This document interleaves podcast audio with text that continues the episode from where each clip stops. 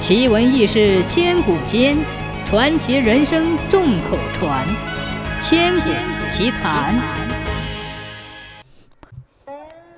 西晋永嘉年间，兵荒马乱，天下很不太平。地方上的行政长官常常换来换去，都是些吃粮不管事儿的家伙。这样一来，横行霸道的人就愈发猖狂起来，到处抢劫，无法无天。善良的百姓吃足了苦头，有怨没处诉。一天，有一伙强盗流窜到宜阳县，到处烧杀掳掠，把一户姓彭的人家老少十几口杀了个精光，只剩下一个姑娘叫彭娥，她正好背着水壶到溪边去打水。才没有被遇害。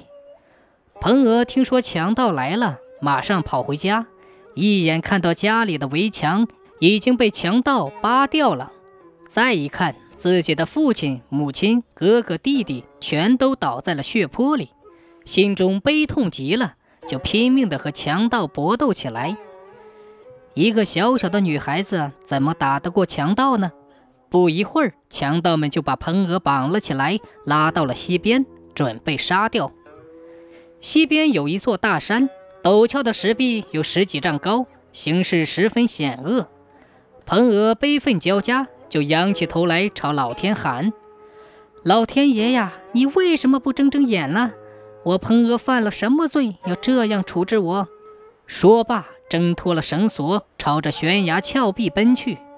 这时候，那座大山竟突然从中间裂开一条几丈宽的缝，出现一条平坦光滑的大路，路面就跟磨刀石一般。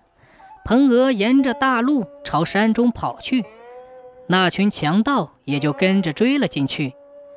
说来也奇怪，等强盗全部进了那条裂缝，大山又慢慢的合拢起来，强盗们的身体全都被压在山里面。头却留在了山的外面，彭娥从此不见了。